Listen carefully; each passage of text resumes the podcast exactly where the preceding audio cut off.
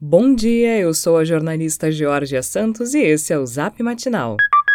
Terça-feira, 5 de outubro de 2021 e nada de frio ir embora. O tempo firma, mas as temperaturas continuam baixas. Em Porto Alegre, a terça terá marcas entre 10 e 21 graus. A missão internacional do governo do Rio Grande do Sul apresentou uma novidade sobre privatizações. Em conversas com empresários espanhóis em Madrid, o governador Eduardo Leite projetou a venda da Corsã para fevereiro de 2022. Esta seria a fase final da perda do controle da companhia. Lembrando que a autorização para a negociação das ações foi dada pela Assembleia Legislativa no mês passado. O governo do Rio Grande do Sul também firmou um memorando com a Organização dos Estados Ibero-Americanos para viabilizar o Museu da Escola do Futuro que deve ser instalado no prédio do Instituto de Educação na capital. A ideia é ter um espaço multidisciplinar que possa servir tanto para a formação de futuros professores como para o desenvolvimento de práticas educacionais. E o prefeito de Porto Alegre, que também faz parte da comitiva que está na Espanha, manifestou o desejo de ter as operações de call center do Banco Santander na capital.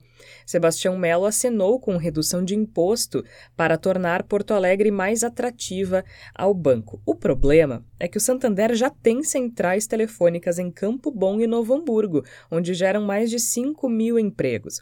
A iniciativa, então, foi recebida com espanto pela prefeita de Novo Hamburgo, Fátima Daut. Ela destacou que o grupo já tem um processo consolidado no município da região metropolitana.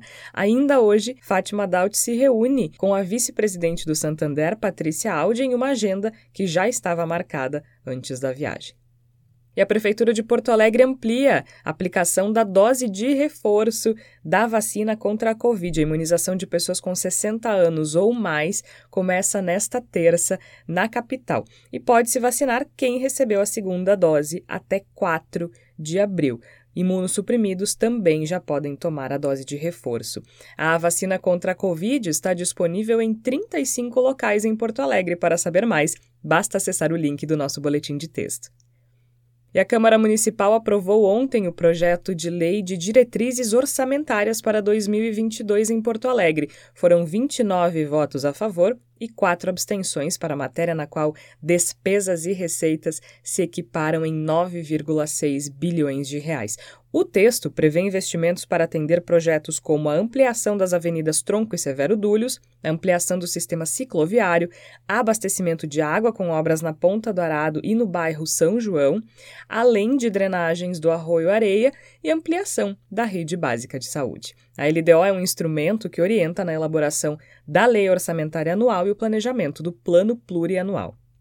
A CPI dos medicamentos na Assembleia Legislativa encerrou os trabalhos nesta segunda-feira com a sugestão de indiciamento de três indústrias farmacêuticas e 68 distribuidores de medicamentos e insumos. Os deputados investigaram o aumento abusivo no preço de medicamentos durante a pandemia. O relatório do deputado Faisal Caran, do PSDB, foi aprovado por unanimidade. A CPI produziu um dossiê que será disponibilizado exclusivamente para as autoridades com poder de investigação. O presidente da CPI disse que morreram sim pessoas no Rio Grande do Sul por falta de remédios. Segundo o deputado Tiago Duarte, do DEM, isso aconteceu devido à ganância e a atos indevidos e ilegais. A CPI ainda sugeriu a criação de um órgão regulador para supervisionar a produção, comercialização e circulação de medicamentos, além de recomendar a isenção de ICMS dos medicamentos que forem vendidos diretamente a hospitais. E na contramão de outros crimes que estão em trajetória descendente, o estelionato está em alta no Rio Grande do Sul.